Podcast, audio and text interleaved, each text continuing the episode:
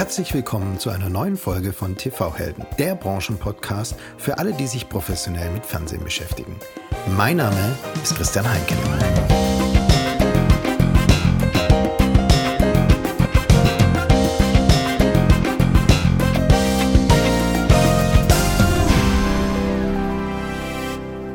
Und bevor ich Ihnen meinen heutigen Gast und TV-Helden vorstelle, kurz ein Hinweis in eigener Sache. Denn ich würde Ihnen gerne meinen Kooperationspartner NPOR vorstellen. NPOR bietet eine ganzheitliche End-to-End-Analyselösung.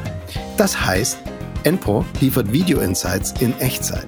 Mithilfe der NPOR-Produkte überwachen Sie Ihre gesamte Video-Infrastruktur, von der Content-Quelle bis zum Endkunden-Device.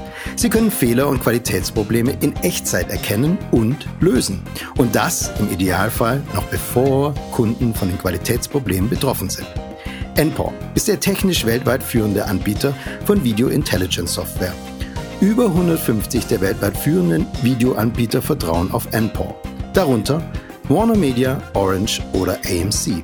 Informieren Sie sich selber auf www.npor.com. NPAW www.npaw.com.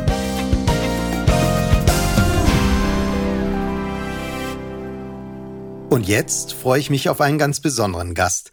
Er versorgt weltweit mehr als 100 Millionen Fußballfans mit echten Insights. Er ist der Manager eines Content-Eisbergs, bei dem die absolute Größe erst beim genauen Hinsehen zu begreifen ist. Seine Mitarbeiter haben 50 verschiedene Nationalitäten. Und seine Push-Notifications sind garantiert relevant. Herzlich willkommen dem Chief Business Officer von One Football, Patrick Fischer. Hallo lieber Christian, danke für die Einladung. Schön, dass du dabei bist, Patrick. Sehr gerne. Patrick, wir fangen an, wie immer in diesem Podcast, mit deinem persönlichen Werdegang. Ähm, der ist auch hier wieder sehr, sehr spannend. Angefangen hast du, glaube ich, oder deine Karriere fußt unter anderem auf acht Jahre T-Online, auf die ich gern eingehen möchte. Das war natürlich eine wilde Zeit des frühen DSL, das erste Breitband-Internet. Unbekannte Dinge wie Fernsehen über IP, damals T-Vision, heute heißt das Ganze Magenta TV. Was hast du in der Zeit alles gelernt? Und was wendest du von diesen Lern Gelernten heute noch bei OneFootball an? Ja, das war in der Tat eine ganz wilde Zeit. Äh, das war zu der Zeit, ähm, als Robert T. Online noch sein Unwesen in den deutschen Werbeblöcken trieb. Ähm, äh, das war, da gab es noch die ganzen T-On oder Telekom-Brands äh, mit T-Com, T-Home, T-Online Vision hieß es früher. Dann wurde es T-Vision, T-Mobile damals noch. Ähm, Damals sprach man dann von Quadruple Play oder Triple Play, alles aus einer Hand und dann wurden die Marken irgendwie wieder äh, zusammengeführt. Und ähm, das ist auch so ein bisschen, glaube ich, das, was ich aus der Telekom-Zeit mitgenommen habe. Es war insofern spannend, als dass da ja die wirkliche technische Revolution stattgefunden hat, wo wirklich alles miteinander sich äh, verschmolzen hat. Äh, erst über sagen wir, stationäres Internet, damals noch ähm, die legendäre Boris Becker-Kampagne mit AOL bin ich schon drin, mit den CDs, die auf Sternspiegelfokus geklebt waren, mit 50, 100, 300, eine Million Freistunden. Am Anfang, das war wirklich extrem spannend und ein kompletter Aufbruch in eine Zeit, wie sich die ja, Jüngeren, jetzt bin ich äh, jetzt nicht ganz so alt, aber äh, offensichtlich schon, ähm, diese, wie man sich das heute gar nicht mehr vorstellen kann. Ja, also heute gibt's überall LTE, 5G im Ausbau. Damals war das wirklich äh, ähm, eine ganz andere Geschichte. Es hört sich jetzt an, wie Opa erzählt vom Krieg. Aber es ist ja wirklich äh, schon gefühlte 100 Jahre her. Und da nehme ich schon eine Menge mit, wie agil sich auch Technologien verändern können. Ja, dass Anwendungsgebiete komplett neu entstehen. Das war ja ein großes Thema damals bei der Telekom oder bei T-Online. Ähm, die T-Online hatte damals, 2003, 2004 muss das gewesen sein, die Bundesliga-Rechte, die Highlight-Clips ähm, Nachverwertung als, als Pay-Produkt. Damals gab es den sogenannten T-Sports Insider, glaube ich, für 10 Euro im Monat. Also das ist jetzt äh, schlanke 17, 16, 17 Jahre her. Ähm, damals war die Telekom wirklich schon, na, heute wahrscheinlich auch, aber damals wirklich schon sehr früh dran, genau solche Anwendungsgebiete auch anzubieten, zu promoten, um am Ende äh, DSL, Anwendung für DSL zu finden, die es damals de facto noch nicht gab. Ja. Und ähm, damals war Videoproduktion, Contentproduktion ganz zentraler Punkt in der Vertriebsstruktur oder Vertriebsstrategie von DSL. Das heißt einfach, um das neue Breitband anzupreisen, neue Produkte den Kunden beizubringen. Ich meine, da wurde, damals wurde ja wahnsinnig viel Geld investiert. Würdest du das, also würdest du im Nachhinein sagen, das war, hat sich gelohnt oder es war notwendig, das zu tun? Ich glaube schon, ja. Also wenn du eine Technologie anbietest, ähm, aber nicht genau sagst, für was sie denn eigentlich einen Nutzen gäbe, außer dass man jetzt auf den Seiten, auf denen man war, irgendwie ein bisschen schneller ist. Aber der richtige Nutzen, der richtige Wow-Effekt, der sich eingestellt hat, warum statt eines normalen Internet by Call-Tarif, wie die früher hießen, ja, ähm, eine, eine DSL Flatrate, die ja spürbar, merklich teurer war, 50, 60 Euro damals. Ähm, dafür braucht man Anwendungsgebiete, Anwendungsbeispiele, Use Cases. Ähm, und da wurde massiv in Content Bundesliga-Rechte zum einen, aber auch äh, Entertainment-Formate investiert, um genau diese Beispiele, diese Anwendungsbeispiele auch zu liefern und den Reason Why zu liefern. Warum muss ich mir das jetzt leisten? Dann gab es die Entwicklung von YouTube zu der Zeit, das wurde auch immer größer und das ging alles einher, die inhaltliche Weiterentwicklung mit der technologischen Weiterentwicklung. Ja, heute ist das, hat sich das ausgereift. Ja, es kommen neue Anwendungsgebiete jetzt mit 5G dazu. Aber das ist jetzt alles nur noch, sag mal, ähm, die Spitze des Eisberges, die da on top kommt. Aber die richtige dynamische Entwicklung, die gab es ja damals, als dann DSL kam, 3G kam, dann wurden auf einmal Internet, äh, ähm, Smartphones kamen auf den Markt, das iPhone kam auf den Markt. Mhm. Dann gab es äh, dann zum ersten Mal 3G. Ich kann mich gut erinnern, als zum ersten Mal mein, mein Smartphone 3G hatte und jetzt wie unfassbar schnell ist das denn? Und heute ja. sagt man, oh Gott, ich habe nur 3G, ich könnte gleich einschlafen. Also die ganzen Anwendungsgebiete waren dafür nötig und dafür ist ein großes Investment getätigt worden. Zum einen in Lizenzen, zum einen in, in Erdkabel, also es wurde der Bagger rausgeholt und Erdkabel verbuddelt, also wahnsinnige infrastrukturelle Investitionen, aber dann natürlich auch in der Anwendung ultimativ, weil am Ende ist es ein B2C-Produkt. Das ist alles noch gar nicht so lange her, aber es hört sich verdammt fern Wahnsinn, an. Ne? Ja, absolut. Genau. Jetzt bist du nach deiner Zeit bei der Telekom, ähm, warst du dann bei Bild und äh, später bei ja. Burda, also zwei riesen Medienhäuser, die in, glaube ich, in dieser Zeit, wo du da warst, die Transformation vom Papier zum Online lernen mussten. Äh, welche Ganz Erfahrung, wesentlich. Ja, welche Erfahrung hast du denn in dieser Transformationsphase gemacht? Also ähm, es geht auch so ein bisschen in die, in die wirklich mediale Transformation. Es gibt, ich möchte von einem Beispiel erinnern, ich war ganz frisch bei Bild, das war, habe angefangen, glaube ich, 1.11.2007 bei der Bild. Ja, damals noch unter ähm, der Flagge Bild hier online. Wir waren quasi dann das Digital-Flaggschiff äh, des Axel Springer Konzerns. Und wir hatten einen großen, ich war in der Vermarktung, wir hatten einen großen Pitch-Termin beim großen Sponsor der in 2008 stattfindenden Euro, das muss Österreich, Schweiz gewesen sein. Und dann ist also die komplette Axel Springer Riege aufge, aufgelaufen. Also jemand von der Sportbild ist dabei gewesen, von der Bild am Sonntag ist jemand dabei gewesen, von der Bild ist jemand dabei gewesen und vom Bild hier online ist jemand dabei gewesen. Wir haben also vier unterschiedliche Präsentationen gehabt, unterschiedliche Master, unterschiedliche Schriften. Alles war alles anders. Das an sich war schon, war schon bemerkenswert. Das ist heute auch überhaupt nicht mehr vorstellbar. Ähm, und äh, was aber noch viel interessanter war, dass die Mediachefin dann ähm, zur, selber zur PowerPoint gegriffen hat und hat uns präsentiert, was sie gerne mit uns machen würde. Und das ist so auch ja, so ein, so ein Aha-Effekt gewesen bei vielen. Wir können das in der Form, diese Cross-Medialität, dieses Schlagwort, das dann zu der Zeit aufkommt, können wir in der Form strukturell auch gar nicht mehr, mehr anbieten. Es ist einfach auch nicht mehr, nicht mehr State of the Art. Und das war, war, war vielleicht ein kleiner Beitrag dazu, dass dann zum späteren Zeitpunkt der Axel Springer Media Impact dann gegründet wurde, also der, der konvergente crossmediale Vermarkt über alle Plattformen hinweg, alles aus einer Hand. Das gab es 2008 noch gar nicht. Das ist gar nicht so lange her. Aber das war, das war Lichtjahre davon weg. Und ähm, da habe ich gemerkt, welche Kraft eine Medienmarke wie eine Bild entwickeln kann. Das war wirklich mhm. mehr als beachtlich. Und da reden wir nicht über ein ähm, kleines Unternehmen, das sich da ihre Ideen äh, uns gepitcht hat, sondern ähm, das war eines der größten Unternehmen der Welt. Und das war wirklich sehr, sehr, es war für mich ein Eye-Opener. Ich war vorher bei T-Online, das ist das größte Online-Angebot mhm. in Deutschland. Aber dann gehst du zur Bild, ich will nicht sagen, da rollen sie den roten Teppich aus, aber ich hatte zumindest in acht Jahren Telekom nicht einmal erlebt, dass ein Werbekunde uns gegenüber präsentiert hat, was er gerne mit uns machen würde. Das habe ich noch nie erlebt vorher. Und das ja. war, war, ein, war ein wirklich toller Moment in dem Sinne, weil wir dann auch den, den konsequenten Schritt weitergegangen sind. Ich war ja nur zwei Jahre bei der Bild und in der Zeit haben wir dann von äh, komplette Diversifikation über alle Kanäle eine Ansprechpartner äh, jeweils ähm, zu alle Kanäle eine Ansprechpartner entwickelt, mhm. als wir den Media Impact dann gegründet hatten. Und ähm, das war schon dann der Entwicklungsschritt, der wirklich auch für, für viele Unternehmen dann der, der Blueprint war, wenn ich mir die Verlagsvermarktungslandschaft genau angucke. Mhm. Ja, spannend, weil es geht ja auch weiter.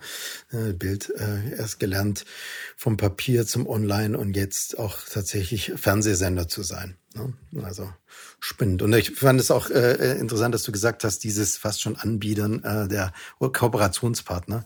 Ähm, ja. Das, äh, ja, man sieht halt einfach, Bild macht Deutschland. Ähm, ist nach wie vor, ja, Genau. Ähm, nach Burda, deiner Zeit bei Burda, ähm, da war es, da warst du äh, für 20 Webseiten, glaube ich, verantwortlich. Ja. Ähm, bist du dann ins ausschließliche Bewegtbild-Business gegangen ja, und warst, ähm, also ich sag mal ausschließlich in Anführungszeichen, und warst dann Vorsitzender Geschäftsführer der Sport 1 Media GmbH. Äh, was genau hast du denn damals verantwortet und warum hat die Zeit dir damals so viel Spaß gemacht? Ähm, also die Sport 1 Media ähm, war, muss man sagen, der Vermarkter von Sport 1. Mittlerweile ist ähm, die Sport 1 Media in die Sport 1 aufgegangen.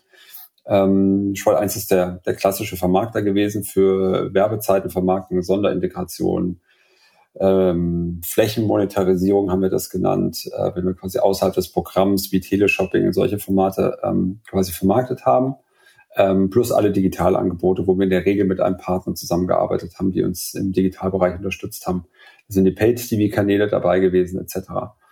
Bei der Sport 1 ähm, eine ganz, ganz spezielle Zeit, da war ich knapp fünf Jahre oder fünf Jahre ähm, an Bord. Ähm, die war insofern speziell, als dass dort, ähm, wie soll ich sagen, die wir waren ja immer das kleine gallische Dorf. Ja, wir sind der Fernsehsender, der quasi äh, mit den großen Konzernen, Global Player, The Zone und so weiter kam in der Zeit auf, mithalten wollte. Wir waren das kleine gallische Dorf, das keinen Großkonzern im Hintergrund hatte, sondern wir immer geguckt haben, wie wir möglichst innovativ ähm, quasi hier mitspielen können. Und äh, in die Zeit fallen wirklich sehr, sehr schöne Erinnerungen rein. Ähm, ein Beispiel, wir hatten ähm, die Europa League äh, Rechte gesichert ähm, von, ich glaube, Pro7, die es auf Kabel 1, glaube ich, hatten. Ähm, und ähm, man kriegt ja immer so ein Jahr vorher dann Bescheid, dass du die Rechte hast. Die Ausschreibung ist immer eine Saison vorher. Und dann hatten wir sie bekommen. Zu der Zeitpunkt, wir erinnern uns, war Jürgen Klopp Tabellen 18. in der Fußball-Bundesliga. Und ich bin jetzt nicht der allergrößte Fan von äh, den Schwarz-Gelben, also mein Herz schlägt für andere Farben. Ähm, aber ab diesem Zeitpunkt war ich glühender Borussia Dortmund-Fan, weil natürlich unsere große Hoffnung war, dass sie, äh, dass die Borussia in die Europa League Plätze kommt. Mhm. Ja, und ähm, es sollte dann auch so sein, was natürlich für uns ein absoluter Sechser im Lotto war. Ähm, wir haben die Kollegen von Kabel 1 immer ein bisschen leid getan, weil sie eben jetzt nicht die ganz großen Vereine in der, in der Klasse hatten oder die in der Regel auch alle vorausgegangen sind. Und wir hatten in unserer Premierensaison äh, Schalke und Dortmund. Mhm. Und das ist wirklich sensationell. Das, das war das lachende Auge, das weinende Auge. Ich kann mich wie heute daran erinnern, es war das Viertelfinale äh, von Dortmund gegen Liverpool. Klopp ähm, dann später, war was? Dann später? Genau, in der, in der Rücksaison war es dann äh, Dortmund äh, gegen, gegen Liverpool. Hinspiel hat Dortmund, glaube ich, relativ deutlich zu Hause gewonnen gehabt. Ich war wirklich total müde, lag auf dem Sofa, bin eingeschlafen während dem Spiel, stand schon 2-0. Meine größte Sorge war, es schalten zu viele ab, weil keine Spannung mehr drin ist. Also bin ich ins Bett gegangen und am nächsten Morgen ähm, wache ich auf, mache mein Handy an und ich habe Dutzende an WhatsApp und die letzte von einem Schalke-Fan und die lese ich als erstes und sage, ja, vielleicht gewinnt der Dortmund nächstes Jahr im Finale gegen Schalke. dachte, wie, wie, wie kann das sein? Und dann äh, in dem Moment zu realisieren, dass Dortmund ausgeschieden ist, die uns dann wahrscheinlich so eine Quote jenseits der sechs Millionen, ich glaube sechs Millionen war, war die Reichweite, wenn ich das richtig noch im Kopf habe, ist schon lange her, aber jenseits der sechs Millionen generiert hätte, was für so ein, so ein Spartensender wie Sport 1 wirklich äh, All-Time, All-Time High gewesen wäre. Ich glaube 6,3 war die damals. Ähm, da wären wir auf die 6, 7 gegangen. Das wäre wirklich Wahnsinn gewesen. Und das hat natürlich auch monetäre Effekte gehabt. Also das ist was mhm. anderes, ob du einen Werbeblock mit zwei Millionen Reichweite verkaufst oder mit sechs Millionen. Ähm, da habe ich, da war zwei Tage bei Komplettsport 1, aber Trauerflor angesagt. Mhm. Fahren auf Halbmast, da haben auch nicht viele geredet, es hat wirklich, es war Schockstarre. Aber das zeigt ja die Emotionalität von Sport und das ist ja. auch die Herausforderung, ähm, im Sportgeschäft, wenn man mit, mit Rechten arbeitet, es ist halt wahnsinnig viel von lokalen oder von dem sportlichen Erfolg der jeweiligen Mannschaft abhängig. Ja, wenn jetzt irgendwie zweitklassige äh, Clubs dann im Finale sind oder im Halbfinale sind, das zieht natürlich weniger Masse. Ja, das, das war wirklich, wirklich sehr, sehr emotional die Zeit, ähm, äh, wo ich extrem viel gelernt habe und extrem dankbar bin. Ja, jetzt bist du heute Chief Business Officer von One Football. Das heißt, du bist eigentlich von diesen Single-Events im Fußball nicht mehr abhängig, sondern ihr deckt wirklich die gesamte Bandbreite global ab. Ja. Du wirst uns sicherlich vielleicht, äh, also du wirst uns hoffentlich gleich mehr davon erzählen, ähm, was ihr vielleicht nicht abdeckt. Wahrscheinlich muss das eher so vorgehen. Ja. Aber stell doch mal bitte den Zuhörern und Zuhörern vor, was macht ihr genau bei One Football? Also zunächst hier der ähm, der Werbeaufruf, bitte die App runterladen. Mhm. Ähm, zum ersten. Zum zweiten, äh, OneFootball ist ähm, die größte Media-Football-Brand in der Welt, kann man mittlerweile sagen, weil wir können uns fast gar nicht mehr so richtig in, in eine Kategorie stecken, weil wir sehr vielfältig unterwegs sind. Ich fange mal so an, OneFootball ist ähm, als eine der ersten 1000 Apps, damals noch unter der Brand iLiga, in die Stores gekommen, ähm, damals vor knapp 13 Jahren äh, mittlerweile. Ähm, damals als reine Stats- und Scores-App. Da konnte man natürlich alle, alle Clubs, alle Vereine, alle Ligen weltweit angucken, in allen Sprachen. Und ähm, dann ähm, waren wir eben einer der ersten, was so ein bisschen unsere Heritage äh, bedeutet. Also da kommen wir her. Dann wurde über die Zeit, ich fasse mal sehr schnell zusammen, ähm, quasi Content ergänzt. Ja, man hat also zu den einzelnen Vereinen, die man folgte, basierend auf den Settings. Das heißt, jeder Zuhörer von deinem Podcast, die jetzt in diesem Moment die App downloaden, die werden jetzt in zehn Sekunden wahrscheinlich gefragt, welchen Club sie äh, folgen wollen und dann baut sich die komplette App basierend auf deinen Settings sozusagen auf. Das heißt, wenn du HSV-Fan bist, kriegst du weniger News über den VfB Stuttgart zum mhm. Beispiel. Äh, kriegst auch keine Push-Notification zum VfB Stuttgart. Ähm, es sei denn, Lionel Messi würde zum VfB wechseln, aber das ist eher äh, weniger der Fall so dass wir, äh, du hast im Entree gesagt, ähm, ein Produkt über Relevanz aufgebaut haben. Das haben wir dann zu den Stats und den Scores und Content erweitert, haben knapp 20.000 RSS-Feeds genommen, die geclustert und jeweils dem einzelnen Verein Ligen Competitions zugeordnet, sodass du quasi ein Sammelsurium der besten Links bekommen hast und wir haben dann raus, rausgelinkt. Im späteren Zeitpunkt haben wir dann angefangen, eigene News zu schreiben, also wirklich ein Newsroom aufzubauen wir haben jetzt aktuell einen Newsroom, der in sechs Sprachen Original Content produziert, also eigene Content Pieces und kuratiert. Das bedeutet, dass wir aktuell knapp 400 Content-Quellen haben, die ihren Content bei OneFootball nativ integrieren. Das heißt, wir verlinken nicht mehr raus, sondern der Content findet bei uns statt. Alle Contents, alle Artikel, alle Videos sind gleichermaßen gebrandet. Also wenn es ein OneFootball-Redakteur geschrieben hat, dann ist ein Footballartikel, sieht genau gleich aus wie der von 90 Plus oder Fußball News etc. nebendran. Mhm. Das heißt, wir entwickeln uns zu einer Plattform. Um da so eine großen Ordnung zu geben, wir dispuieren und kuratieren im Monat ungefähr 100.000 Artikel weltweit.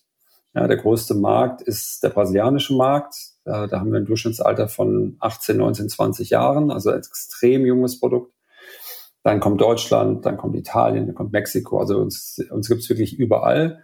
Die Lieblingsanekdote von äh, einem Kollegen von mir ist, äh, dass wir auch sieben User in Vatikan-Staat haben. Und einer dieser User hat immer das neueste iPhone, äh, folgt der argentinischen Nationalmannschaft und die Sprache ist Spanisch. Also ich will nicht zu viel verraten, aber wir erreichen wahrscheinlich auch den Papst. Ähm, wollen auch da so ein Targeting-Produkt ähm, aufsetzen, dass wir vielleicht nur den, aber das ist ein anderes. Ähm, Genau, was wir dann 2019 angefangen haben, das ist quasi die, der, der Content-Arm gewesen. Ähm, 2019, Mitte 2019 haben wir angefangen in Videodistribution, also OTT. Bedeutet, dass wir in, äh, für alle UK-Nutzer von OneFootball ähm, die La Liga-Spiele distribuiert haben als Pay-Per-View-Angebot. Nach wie vor für mich auch nicht mit der OneFootball-Brille auf die beste User Experience, die man sich aktuell vorstellen kann nämlich ähm, von Discovery über Purchase zu Consumption, also Video abspielen, brauchen wir ungefähr handgestoppte zehn Sekunden, weil ähm, das ganze Payment und Billing und so weiter über die App Stores läuft, ähm, sodass das alles über die jeweiligen Login zu den einzelnen App Stores, also Google und Apple, quasi abgerechnet wird. Die Conversion ist dann natürlich sensationell, weil dann in der Regel die Nachfrage kommt, aber dann habt ihr keine Kundendaten und ähm, seid abhängig von den beiden. Aber wenn sich die Conversion einfach viermal, fünfmal, sechsmal besser anfühlt ähm, oder besser ist, dann ist da äh, durchaus ein sehr, sehr guter Case drin. Und gerade heute, wir nehmen auf am 21., gerade jetzt vor ein paar Minuten, ähm, konnten wir announcen, dass wir äh, mit Sky in die dritte Saison gehen in Deutschland. Das ging dann weiter. Wir haben die zweite Liga und den deutschen DFB-Pokal als Pay-per-view-Angebot über Sky in Deutschland und gehen jetzt in die dritte Saison. Mhm. Äh, mit den Kollegen haben in der Zwischenzeit aber noch ganz viele andere Rechte. Wir hatten die, La Liga, äh, die Ligue 1 Rechte, französische erste Liga in Brasilien. Wir haben aktuell die Bundesliga noch für zwei weitere Spielzeiten in Brasilien. Wir hatten sie in Lateinamerika. Wir hatten den polnischen Pokal. Wir sind also eine, eine Distributionsplattform, die teilweise selber in Rechte investiert, aber teilweise quasi Partnerschaften eingeht, um quasi diesen Pay Value auch für Rights Owner Distributionsplattformen quasi auszureizen. Beispiel, ähm, ein Pay-TV-Sender kalkuliert die rechte Erlöse oder die, die Kosten für, für ein Rechtepaket in der Regel pro Spiel. Also welchen Pay-Value nennt man das? Pay-Value hat ein Spiel Bayern gegen Dortmund. Ja, das ist natürlich relativ hoch, logischerweise, weil viele eine Kaufbereitschaft haben, sich ein, ein Sky-Abo zu holen, weil dieses Spiel so geguckt wird und sehr, sehr nachhaltig ist. Es gibt aber auch zahlreiche Spiele, die jetzt vom Pay-Value jetzt nicht so hoch sind. Ja, ähm, ich möchte auch gar keinen Namen nennen, weil alle Vereine einen großartigen Job machen. Ähm, ohne Frage. Ich bin ein großer Fan von der Bundesliga, aber natürlich ist ein, ein Spiel jetzt von zwei, zwei frischen Aufsteigern jetzt nicht so hoch in der Bewertung. Wir allerdings ähm, haben jeweils für jeden Club eine gewisse Fanbase. Ja, da nochmal das Stichwort Personalisierung. Das heißt, wir wissen, wir haben von Amelia Bielefeld haben wir 72.917 Fans in der App. Jetzt als Beispiel, ich habe die Zahl nicht hundertprozentig im Kopf. Und von wer ist noch aufgestiegen, äh, VfL Bochum, haben wir äh, 20.917. Und auf einmal haben wir, wenn, wenn Bielefeld auf Bochum trifft, haben wir ein, eine Userbase von 100.000, gerundete 100.000 Menschen, denen wir eine Push-Notification schicken können, one-to-one, und sagen, pass auf, du kannst hier das Spiel für 3,99 gucken. Mhm. Und auf einmal wird, wird es klar, dass wir quasi wirklich ein Added Value geben können, auf einem Rechtepaket, das wirklich sehr, sehr tief ist. Ja, also dass, dass die Spitze sehr, sehr breit ist und unten wird es dann sehr kleinteilig. Ja, für Sky macht es wenig Sinn, quasi dieses Spiel zu aktivieren, Bielefeld gegen Bochum, weil die Kohorten so mhm. klein sind, weil sie eben nicht die Targeting-Option haben. Und da helfen wir Sky an der Stelle, weil wir eben genau die, die Core-Interessentengruppe zur Verfügung haben. So, und ähm, das rollen wir weiter aus. Wir werden noch, noch weitere Announcements in den nächsten Tagen von uns sehen, dass neue Rechte dazukommen, sei es Highlights gibt, sei es Exklusivrechte, sei es äh, Content-Partnerschaften. das heißt, One Football, wie können wir es am ehesten beschreiben? Wir sind eine, eine Plattform, ähm, die Content an User distribuiert und das runden wir jetzt als letztes, letztes Thema ähm, damit ab, dass wir im letzten Jahr, im Dezember letzten Jahres, äh, die Dugout Limited übernommen haben. Das ist, äh, war, war, ist, slash, ein Joint Venture der, der größten Fußballclubs. Also da sind die Dugout ist gegründet worden von Real Madrid, Barcelona, Liverpool, Bayern, Juve, PSG, äh, Marseille, Arsenal. Glaube, ich habe alle genannt, waren zehn. Ähm, ähm, um quasi im Jahr 2016, um quasi äh, eine eigene Owned and Operated Reichweite zu entwickeln, also eine eigene Plattform zu sein, wo sie ihre Videoinhalte quasi monetarisieren können, distribuieren und monetarisieren können, als Gegengewicht zu Facebook und Co.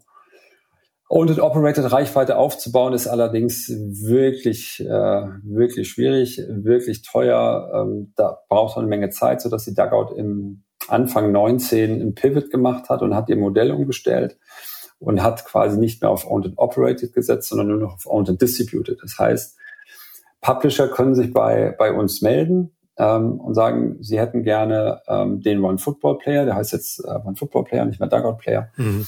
Und damit bekommen sie Zugang zu der Library von 130 Clubs. Das geht von dem chilenischen, äh, chilenischen Anbieter Colo Colo bis hin zu Borussia Dortmund und den, den Founding Clubs. Das heißt, alle Videoinhalte von den Clubs sind bei uns in der Database drinne. Da haben wir aktuell knapp 100.000 Videos drinne. Das geht von Evergreen Content über witzige Szenen, über Pressekonferenzen, über Vorstellungen äh, von Spielern etc. etc. Das heißt, Jaden Sancho wechselt zu Menu, dann wäre der Redakteur oder der Publisher in der Lage, binnen handgestoppte zehn Sekunden die besten Jaden Sancho Videos im Borussia Dortmund Trigger auf seiner Website zu integrieren. So. Und wenn es in Breaking News käme, ich bleibe bei Messi, geht zum VfB, dann kann also äh, die Stuttgarter Nachrichten quasi bei uns sich anmelden und dann die besten Messi-Tore äh, im Barcelona-Trikot reinschreiben, sagen, liebe, liebe Schwarme, auf diese Tore könnt ihr euch freuen. Mhm. Und schon hast du einen Artikel fertig. Und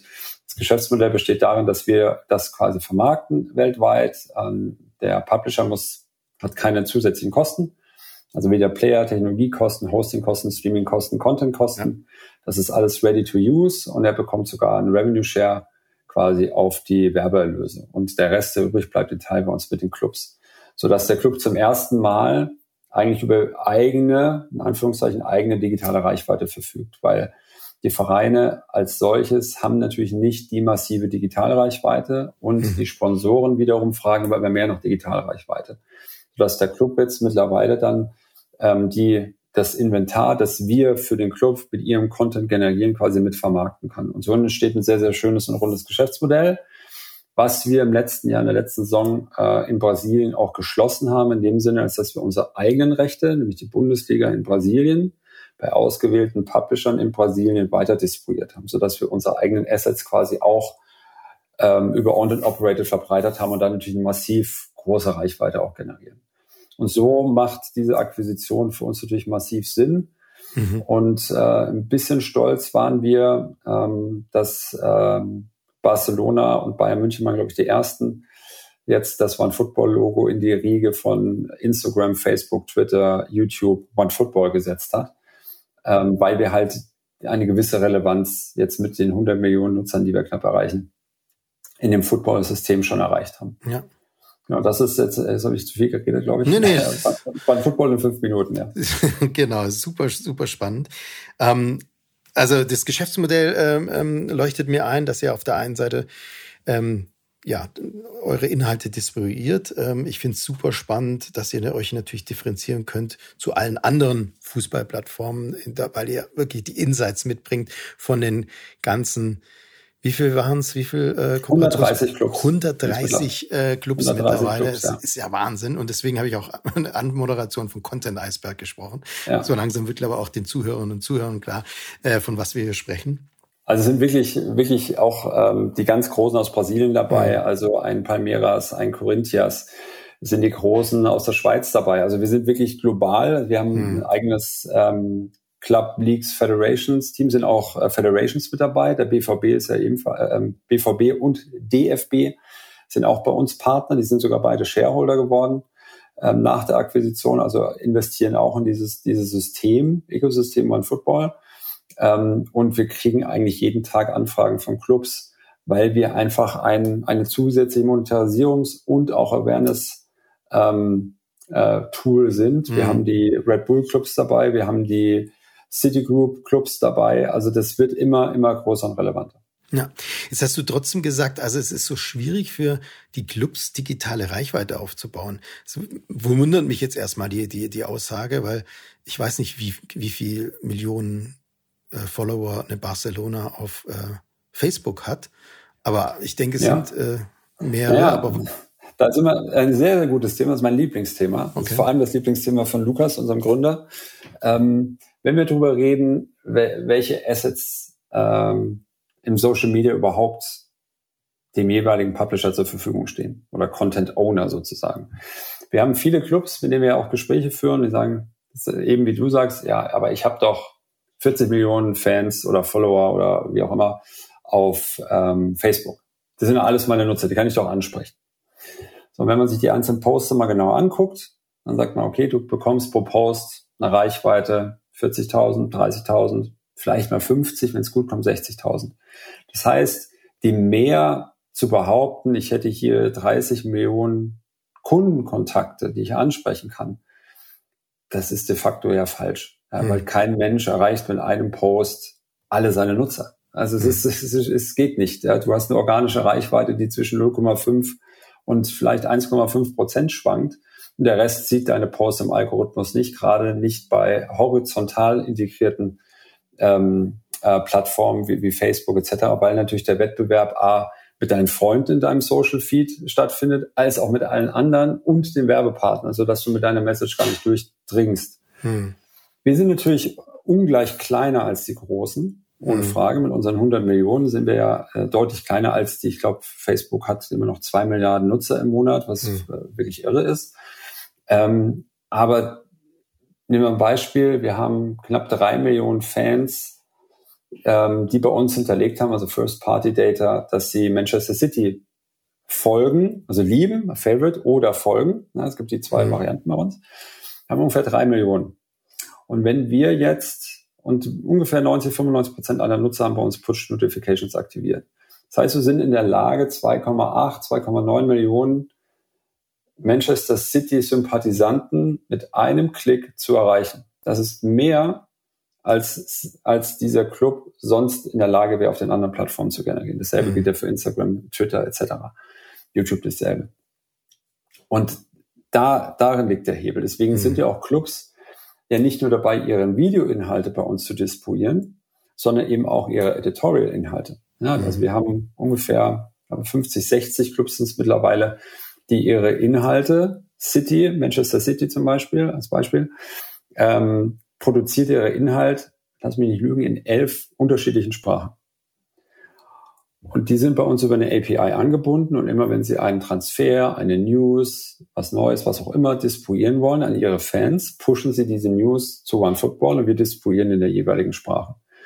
Und auf einmal fängt dieses System an zu funktionieren, weil sie merken, ey, Moment mal, ähm, ich kriege auf OneFootball mit einem Artikel vielleicht dreimal so viel Reichweite, wie ich es eigentlich mit einem Facebook-Post hinkriege. Und das ist nur ein Post. Das ist nicht der mhm. Klick auf den Post. Das ist die Reichweite eines Posts, also einer mhm. Headline, wenn du so willst. Mhm. Also nicht, wie viele Menschen bringe ich in einen Artikel, der dann auch gelesen wird. Ähm, und auf einmal fängt es an, für die Clubs interessant zu werden, weil sie eben genau diese Footprint in das Ökosystem haben. bei uns ist es halt ein Mix. Bei uns sind die Original Contents von den Clubs eben auch mit einem Häkchen, wie man es von den großen äh, Portalen sieht, auch äh, gemarkert, sodass es auch klar ist. Also Inhalte von Football sind immer gleich gebrandet, egal wer der Publisher ist. Ja, es ist immer klar, wer der Absender ist.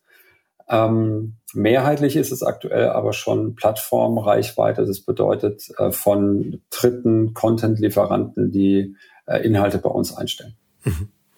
Hm, super spannend. Ja, äh, schon wieder viel gelernt. Ähm, du sagst, äh, Relevanz ist, ist euer Key-Feature in dem Zusammenhang. Ja. Wie stellt ihr denn das an? Also ich habe jetzt verstanden, ne? Es ist äh, horizontale Plattform und ihr seid vertikal. Das heißt, ihr könnt euch natürlich voll auf und ganz auf Fußball konzentrieren und dann halt auch ähm, auf den auf meinen Lieblingsverein. Aber wenn ihr sagt, die Relevanz ist euer Key-Feature, wie, wie macht ihr das dann technisch? Ist es dann hauptsächlich kuratiert oder ist da auch eine künstliche ja. Intelligenz im Spiel? Beides. Also wir haben äh, den, den Homestream, was ja quasi das Einfallstor äh, zu OneFootball ist, der ist äh, kuratiert von unseren Redakteuren. Ja, wir haben ja äh, die, also OneFootball ist, vielleicht das habe ich noch nicht gesagt, äh, in 13 Sprachen aktuell verfügbar. Wir haben Anfang des Jahres äh, Niederländisch dazu genommen. Wir werden im Laufe des zweiten Halbjahres jetzt Indonesien als weiteren Markt haben mit, mit einer eigenen Sprachversion. Sechs von diesen Sprachversionen sind aber auch händisch, also durch einen eigenen Newsroom kuratiert. Das heißt, unsere Plattform ist ja nicht offen, ja, ähm, sondern wir sind eine Invitation-Only-Plattform. Äh, noch lange bevor es äh, Clubhouse gab, haben wir auch Einladungen ausgesprochen. Das heißt, bei uns kannst du nicht einfach die Inhalte einstellen. Das, das funktioniert nicht. Sondern man, ähm, unsere, man kann sich melden, man kann sagen, ich bin interessiert, dann äh, sind unsere Redakteure äh, da, schauen sich das an, also Stimmt die Tonality? Ist das ein Asset, das wir noch nicht haben? Mhm. Weil wir natürlich auch nicht zu viele Quellen quasi haben wollen, sondern wirklich nur die, die ganz relevanten und, und guten. Ist das grammatikalisch alles richtig? Ist das sprachlich richtig? Welchen Content-Output gibt es? Etc. etc. Gibt es ein umfangreiches Scoring-Modell und wenn das, wenn das alles passt, dann wird der Publisher aufgeschaltet und dann kann er anfangen, seine Inhalte bei uns zu disponieren bekommt dafür aber auch gutes Geld. Also für alle Artikel, die gelesen werden, bekommt der jeweilige Publisher einen festen Betrag von uns, also TKP. Mhm. Und ähm, dadurch entsteht halt die Relevanz, weil wir immer wieder neue, neue äh, Contentquellen quasi anschließen, dazu machen, sodass die Contentfülle sich in der Dichtigkeit, wenn du jetzt gerade einen, ich sag mal, Bayern München Inhalte findet man ja auch in hoher Anzahl fast überall, ja, weil es eine so große Relevanz ist. Jetzt ist aber nicht jeder, und das ist auch gut so, nicht jeder Bayern München Fan, sondern es gibt auch Fans vom VfL Bochum. Mhm. So. Und wenn du jetzt Fan bist vom VfL Bochum, wird es schon deutlich schwieriger, ausreichend vielen relevanten Content zu bekommen. Wenn wir aber so eine große Auswahl an Content-Partnern haben, die ausschließlich zu VfL Bochum Content distribuieren, sieht das Content-Angebot für den VfL Bochum genauso gut aus wie das Content-Angebot für Bayern München. Und das unterscheidet uns zu den großen Generalisten da draußen, also einem Sport 1, einem Kicker etc. Da gibt es vielleicht mal einen Artikel in der Woche zum VfL Bochum oder vielleicht mal zwei oder hm. vielleicht mal drei. Bei uns gibt es aber vier, fünf, sechs am Tag. Und dadurch entsteht ja Relevanz und dadurch bekommen wir auch die Loyalität hin, dass äh, gerade im App-Geschäft äh, spielt der Suche keine Rolle, äh, wie es jetzt im, im Web-Bereich ist bei den traditionellen Publishern, ähm, wo über die Google-Suche viel funktioniert. Ich suche ein Thema zum VfL Bochum, komme über Suche auf irgendeine Website, wo ich in einer Sekunde schon gar nicht mehr weiß, wo ich da eigentlich bin. Hm. Ähm, bei uns haben wir jedes Mal eine aktive Entscheidung, ich öffne jetzt die Football-App. Hm. Und das äh, zeugt natürlich dann für Loyalität, um heute ein paar Zahlen an die Hand zu geben. Wir haben äh, der höchste engagte Markt, ähm, den wir haben. Also wie oft kommt ein Nutzer in die App pro Monat ist, äh, wen wundert der italienische Markt. Ähm, da ist die Off-Season, also äh, wenn die Saison vorbei ist, eigentlich der, der, die bessere Jahreszeit, weil da Transfer-Rumors ganz oben stehen. Hm. Da kommt ein Nutzer im Schnitt ungefähr 80 Mal in die App. Ja, das ist also mehr als zweimal am Tag ähm, und schaut sich die aktuellen Informationen an. In, also Italien ist sowieso ein ganz spezieller Markt. Also da hat man auch nicht das Gefühl, dass es im Tagesverlauf mal steigt oder, oder sinkt, sondern da geht's morgens los, die Nutzer bleiben und gehen abends wieder ins Bett. Also wirklich ganz, ganz großartig. Äh, wir haben natürlich auch Märkte, wo wir deutlich äh, kleiner sind. Ähm, aber Italien, Deutschland, Brasilien, das sind schon wirklich die ganz, ganz großen Märkte, die wir, die wir da haben. Ähm, und das macht halt die, die Content-Dichte aus. Und weil wir halt nur Push-Notifications schicken, die dich persönlich interessieren. Hm. Ja, also ich, wenn ich jetzt die irgendeine andere Sport-App in Deutschland hätte, da würde jetzt kommen, oder jetzt haben wir Olympische Spiele, hm. ich würde mir dann ein, ein, äh, eine Post, äh, Post-Notification schicken, in Deutschland Achter gewinnt Bronze bei Olympia. Das interessiert mich jetzt persönlich nicht so richtig. Ja. Und wenn du keine Relevanz hast, dann stellen mhm. die Nutzer und du pushst zu viel. Also das ist auch bei uns, selbst ja. mit den relevanten Themen, ein ganz, ganz zartes Pflänzlein, behutsames Pflänzlein, mit dem wir umgehen. Wir pushen also nicht 40, 50 Pushes am Tag, sondern wir haben für jede Kohorte einen ganz genauen Pushplan. Wer bekommt wie viel Push-Notifications am Tag? Mhm. Also Bayern-Fans bekommen in der Regel zwei. Ja, und dann gibt es eben noch die Top-News. Also Messi zu VfB Stuttgart würde ich jetzt als weder mhm. Messi noch Barcelona noch Stuttgart-Fan auch bekommen, weil es dann doch eine relevante News ist. So dass wir zwei bis vier am Tag von, von äh, von Football bekommt. Mhm. Äh, machen wir mehr, wenn die Push-Notifications ja. ausgestellt. Ja, also das, da sind wir ganz, ganz, ganz, ganz strikt, obwohl wir mehrere Themen haben. Aber mittlerweile hat sich das aber sehr, sehr gut eingependelt und ja. das Team macht das sehr, sehr professionell. Okay. Und jetzt noch mal ganz kurz, weil ihr so technisch so gut aufgestellt habt, habt ihr auch nicht Angst vor der absoluten Tiefe vom Content? Ähm, mal abgesehen von dem ganzen globalen Content. Ähm, ich habe heute Morgen gelesen, dass Vodafone zusammen mit einem Startup jetzt ähm, Kameras entwickelt hat, die ähm, über 5G alles aufnimmt mit künstlicher Intelligenz, die auch dann jetzt die vierte Kreisliga, whatever alles aufnehmen kann. Ist das auch dann ein Thema für euch oder sagt ihr lieber, nee, wir bleiben in den Fußball, ja, aber dann lieber in den oberen Spielen? Wir bleiben mal in den oberen Sphären. Ja. Also wir gucken okay. uns das natürlich alles intensiv an. Okay. Wir bleiben aber eher ähm, in, der, in der Champions League und Bundesliga und zweite Liga. Also ich, insgesamt, lass mich nicht lügen, bilden wir, glaube ich, 300 oder 400 Wettbewerbe ab, mhm. äh, statistisch gesehen. Ähm, da sind dann auch Champions League Qualifiers mit dabei, die ganzen Friendlies sind dabei. Das sind schon mehrere zigtausende von Spielen. Das ist schon auch komplex, weil natürlich auch die Schnittstellen zu den Datenlieferanten gegeben sein muss. Klar. Ja. ja und ich kann mir nicht vorstellen, dass jetzt die vierte Kreisliga B hier in, äh, in was in meinen Taunuskreis oder sonst wo äh, dann über Sportradar oder Opta zur Verfügung steht, sondern das wäre dann, dann doch eher dünne. Und da gibt es mit Sicherheit auch äh, andere Use Cases. Und ich glaube, dass da aber die Distribution und Nutzung eher in dem Ökosystem Fußballclub, Fußballverein ähm, attraktiv ist. Ich glaube weniger, mhm. dass das äh, global skalierend ist. Wir haben halt ein wirklich globalen, global skalierendes Produkt aufgestellt. Ja. Ähm, wir haben im Vorgespräch auch kurz darüber gesprochen. Wir haben ähm, ein größeres Office mit knapp 40 Mann in London. Wir haben knapp genau. 15 Mann in Singapur. Ähm, wir haben Produktionseinheit in äh, Manchester. Wir haben Menschen in Kairo sitzen, in Istanbul sitzen. Wir haben freie Redaktionen ähm, New York, Sao Paulo, Mexico City sitzen. Wir haben Vertriebsleute in Brasilien sitzen. Also wir sind ein wirklich globaler Player geworden, äh, zugegebenermaßen noch ein kleiner mit 300 Mitarbeitern, aber de facto können wir inklusive China jeden, jeden Markt abdecken.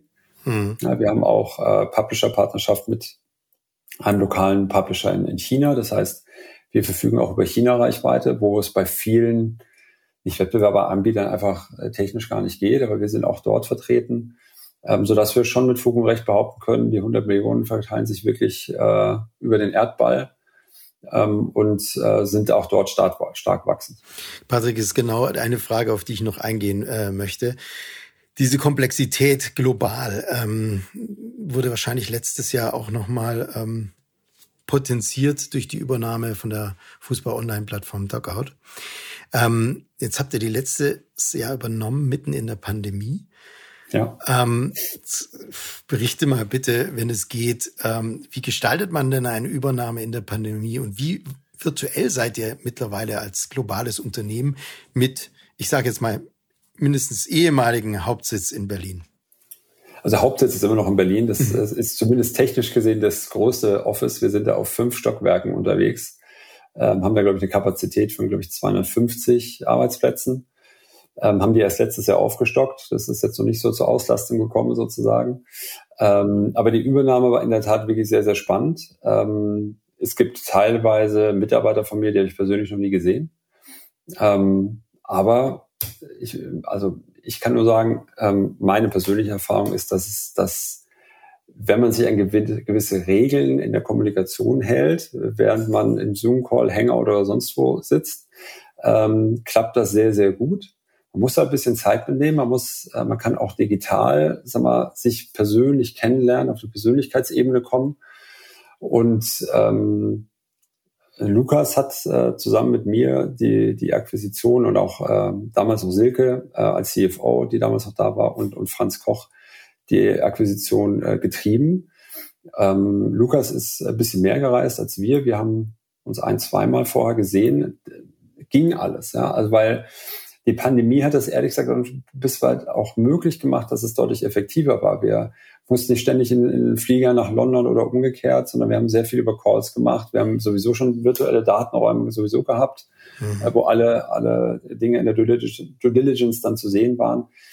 Das funktioniert schon. Ja, natürlich fehlt einem dann ähm, der, der Brainstorming-Austausch. Das heißt, wir wollen am Projekt arbeiten, zwei Stunden, einen Raum, Whiteboard, lass uns mal hirnen, wie wir das jetzt am besten machen. Das ist wirklich schwierig mhm. über Zoom. Ja. Mhm. Ähm, wenn es aber darum geht, Business Cases zu besprechen, äh, Strategien äh, vorzustellen, dann funktioniert das genauso und es ist total effektiv. Ja, es mhm. gibt da nicht, jeder ist auf einmal pünktlich. Ja, das ist ein Phänomen, das ich wahrgenommen habe. Es kommt keiner mehr unpünktlich in Zoom-Call, da sind alle da. Mhm. Sonst brauchst du über zehn Minuten, bis in der größeren Runde die Vollständigkeit festgestellt wird. Ähm, das funktioniert gut. Natürlich fehlt es einem natürlich auch an der einen oder anderen Stelle. Ich muss aber auf der anderen Seite sagen, wir haben eine Truppe beieinander, die, glaube ich, ein Durchschnittsalter hat von 28 und ein, eine fünf Tage Präsenz kann ich mir nicht mehr vorstellen, hm. dass auch gerade diese jüngere Generation diese Freiheiten will. Wir haben natürlich ein paar Rahmenbedingungen gesetzt. Ja, wir haben sowas wie Steuerrecht in Deutschland. Ja, man kann also nicht irgendwo auf Erdball in Deutschland angestellt sein und irgendwo in Australien arbeiten. Das geht mhm. steuerrechtlich halt einfach nicht. Da gibt es ein paar mhm. Limitationen. Mhm. Da haben wir uns gut beraten lassen, aber ansonsten sind wir da sehr, sehr frei. Ähm, auf der einen Seite gibt es Menschen, die sagen, du, am liebsten komme ich gar nicht mehr. Ähm, und dann gibt es aber andere, wir haben ja auch, das war eingangs gesagt, wir haben 15 Nationalitäten bei uns. Wir haben viele Mitarbeiter, die ihren ersten Job dann in Berlin antreten wollen. Wir haben viele, die noch gar nicht, noch gar nicht im Büro waren oder noch niemanden gesehen haben, weil die Büros sind ja leer. Ja, es ist de facto kaum einer da. Mhm. Wir haben so 30, 40 Leute am Tag im Büro maximal, wo 250 reinpassen.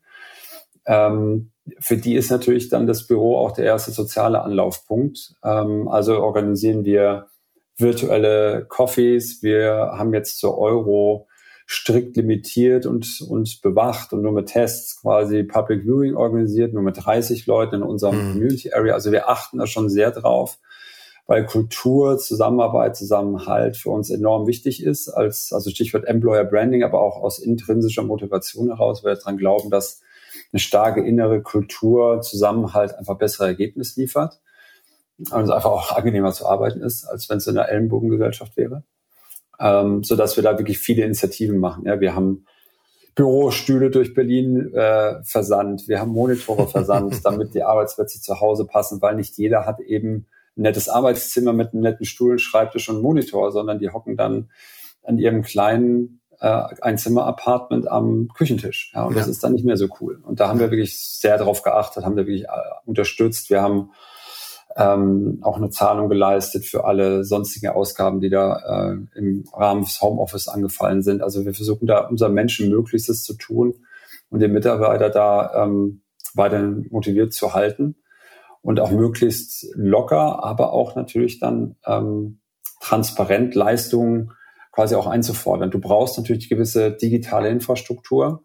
Also bei uns war es so, also jeder kann aufstehen, Notebook in die Hand nehmen, nach Hause gehen, kann da weiterarbeiten. Mhm. Das ist überhaupt kein Problem. Also wir arbeiten komplett mit der Google Suite. Ähm, also alle Dokumente sind sowieso shared. Ja, wir arbeiten mit Slack und damit bist du erstmal gut ausgestattet.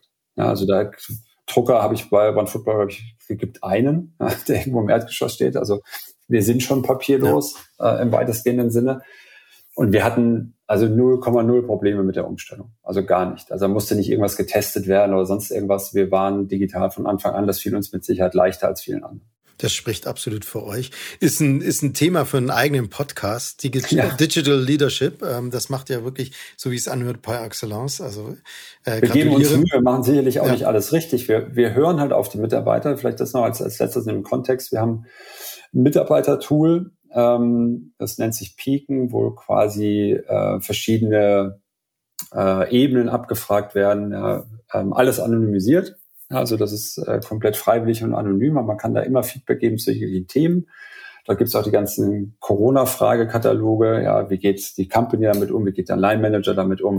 Wie, wie fühlst du dich? Weil, wie ist dein Personal Wellbeing? Solche Themen sind uns wichtig und da achten wir drauf. Also das, da kriegen wir im Monat das Management kann alle Kommentare auch lesen, sonst immer nur der jeweilige Line-Manager. Das ist also dann so mhm. hoch, aber man ist es immer anonym. Ähm, und dann kann man schon ganz gut einen Puls fühlen, wo es gerade hakt und klemmt. Und da versuchen wir wirklich sehr genau darauf zu, zu achten, weil wir sind ein stark wachsendes Unternehmen und äh, am besten verlässt uns niemand. Also wir sind nicht im Schrumpfmodus, sondern im Wachstumsmodus. Und wir wollen alle guten Mitarbeiter logischerweise halten, ja, äh, weil wir klar. Mitarbeiter als das zentrale Asset einer Company ansehen. Schön. Das ist ähm, schön zu hören von auch von einer content-fokussierten Company. Patrick, ähm, die zwei letzte Fragen habe ich noch. Mhm. Ähm, der Klassiker in diesem Podcast ist die zweitletzte Frage und zwar, äh, wie sehr wird sich denn Fernsehen in den nächsten fünf Jahren generell verändern? Was ist da deine Vision? Und hier insbesondere deine Vision von dem Bewegtbildkonsum, dem Videokonsum von Fußball? Oh, fünf Jahre. Fünf Jahre ist eine spannende Zeit. Ich denke, wir stehen jetzt an den Tipping Point ähm, des linearen Fernsehens. Ich glaube, ich glaube nicht an die Formate an sich. Also wenn man lineares Fernsehen mit, ich möchte es gar nicht negativ sagen, ähm, es fällt mir schwer. Also ich, ich sag mal, The Voice, äh, ein Format, das ich mag, das ich schätze, äh, das ich früher auch früher, du sagst, ich, ich sag's ja schon, früher selber angeguckt habe. Ähm, das wird unterschiedliche Ausspielungsszenarien haben, so wie es jetzt auch schon der Fall ist. Es gibt die erste Episode früher äh, als, als äh, A-Wort-Produkt äh, und dann gibt es eben das, das lineare Fernsehen als Programmierung. Ich glaube, dass beide nach wie vor ihre Daseinsberechtigung hat. Ich glaube, dass beide ihre Use Cases haben und vielleicht wird es dann noch etwas drastischer werden zugunsten von, äh, von AVOD, also Video on Demand, mhm. aber desselben Inhaltes. Da muss, glaube ich, die Disposition und Nutzung von dem Inhalt mal trennen. Das ist mal die erste Wahrnehmung. Man kann nicht sagen, Linearfernsehen es sind die Showformate und, und serieller Content. Ähm, und wenn Linearfernsehen weniger geguckt werden auch die Formate weniger geguckt. Ich glaube, das ist nicht der Fall. Ich glaube, dass diese Formate in den VOD-Bereich abwandern ähm, noch stärker, als sie es ohnehin schon tun, vielleicht ausschließlich da drin sind. Aktuell sind es ja mehr fiktionale Inhalte, die in dem, äh, im VOD-Bereich sind und weniger die Showformate. Ähm, was Live betrifft, ähm, bin ich mir gar nicht so sicher, ehrlich gesagt, oder Fußballformate ähm, oder Live-Sport im, im, aktuellen äh, Beispiel, dass sich da so viel verändern wird. Weil Live ist dann, das hat ja die Euro ja auch gezeigt, ähm, nach wie vor das Lagerfeuer kleiner oder größer. Ähm, mhm. Und es gab ja im Rahmen der Euro dann auch die eine oder andere Pressemitteilung, oh, die Fernsehreichweiten sind gesunken, das Interesse ist weniger hoch. Dann hat er so sich selber Marktforschung eng gleich eins gesagt, ja, ich war ja auch nicht gleich dabei im Turnier. Meine These ist, dass eine signifikante Nutzung schon über OTT stattgefunden hat. Denn man darf nicht vergessen, dass sowohl ARD als, als auch ZDF alle Spiele auch in den eigenen Mediatheken gestreamt hat. Ich glaube, dass darüber relativ viel Reichweite generiert wurde, ja. die aber nicht gemessen wird. Also diese Reichweite aus den Mediatheken wird ja nicht auf die mhm. Linearreichweite, die die, äh, die äh, GfK, AGF äh, täglich äh, veröffentlicht, addiert, sondern das ist einfach die Nutzung des linearen Fernsehens mhm. oder des terrestrischen, herkömmlichen Ausstrahl-Distributionstechnologie ähm, ähm, gemessen wird, dass die gesunken ist, dass die aber in, der, in dem IP-Distributionsweg, also Mediatheken, gestiegen ist. Sodass sich, wenn man das addieren würde, wahrscheinlich überhaupt keine, keinen negativen Effekt eingestellt hat. Jetzt mal meine These. Plus, zweiter Effekt, Magenta TV. Magenta TV hat auch alle 51 Spiele ähm, ähm, gezeigt, inklusive, also wirklich alle 51, weil ARD und ZDF hatten ja, glaube ich, neun oder zehn Spiele weniger die exklusiv bei Magenta TV gelaufen sind, weil der rechte Inhaber äh, war ja die Telekom und hat sublizenziert an ARD und ZDF.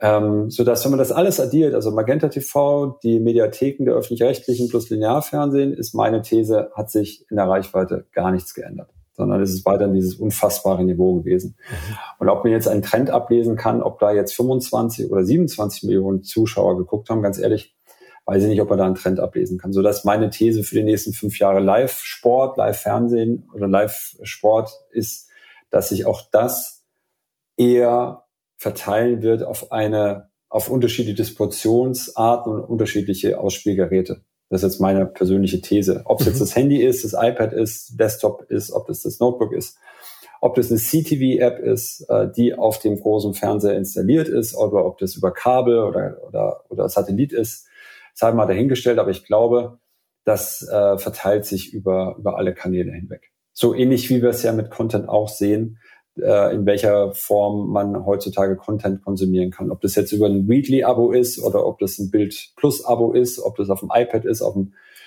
auf dem Big Screen oder wo auch immer. Das, man muss einfach alle Kanäle bedienen in der jeweiligen perfekten Ausgestaltung, ähm, weil die Nutzungssituationen einfach äh, andere geworden sind und hier so ein bisschen ja, Demokratisierung, Anarchie wäre jetzt böses Wort, aber es ist ja eine, eine Anarchie der, der Distribution an der Stelle, weil man auch nicht nachvollziehen kann, wann in welche Situation habe ich den Content. Ja. Und von daher glaube ich, ändert sich da eher weniger. Ich glaube, dass Live-Content nach wie vor an Wertigkeit gewinnen wird. Ja, was dann wieder einen Effekt auf die, auf die Rechte hat. Wir sehen das aktuell ja auch. RTL hat, hat äh, die Europa League Full Package gekauft. Das hätten, und distribuieren das auf dem Hauptkanal. Ähm, mit RTL und dann die weniger attraktiven Spiele auf Nitro. Das hätte es vor ein paar Jahren ja auch nicht gegeben. Ja. Und von daher bin ich da nach wie vor sehr, sehr bullish, was, was Live-Sport betrifft, weil das nach wie vor der Lager, das Lagerfeuer ist. Das bringt die Idee mit äh, des Live-Charakters, während alle VOD-Inhalte sich dann verteilen werden auf mannigfaltige vielleicht noch Technologien, die wir bis heute nicht wissen. Was bringt 5G? Brauche ich da überhaupt noch einen Kabelanschluss? Oder streame ich sowieso alles nur noch über 5G. Das sind alles so Themen, die dann in den nächsten Jahren zeigen werden. Aber das wird, wird sich verteilen, wobei der Use Case Linearfernsehen nach wie vor Bestand haben wird, aber nicht mhm. mehr in der Form wie jetzt. Okay, vielen Dank für die Vision. Ähm, letzte Frage, Patrick. welche Gesprächspartnerin, welchen Gesprächspartner wünschst du dir für mich in der nächsten Folge dieses Podcast TV Helden? Hast du da jemand überlegt? Mm, ich würde gerne jemanden nominieren ähm, aus äh, dem Sport, also auch Sport logischerweise mhm. Umfeld. Ähm, ich würde dir den Pitt Gottschalk an die Hand geben. Mhm. Der ist der Chefredakteur von äh, Sport 1. Ähm, ein Urgestein äh, des äh, deutschen Sportjournalismus, äh, hat, glaube ich, auch einen eigenen, gibt es da Stern, ich weiß es nicht, im DFB-Museum in Dortmund. Mhm. Da ist er auch verewigt, da ist er, glaube ich, sehr, sehr stolz drauf.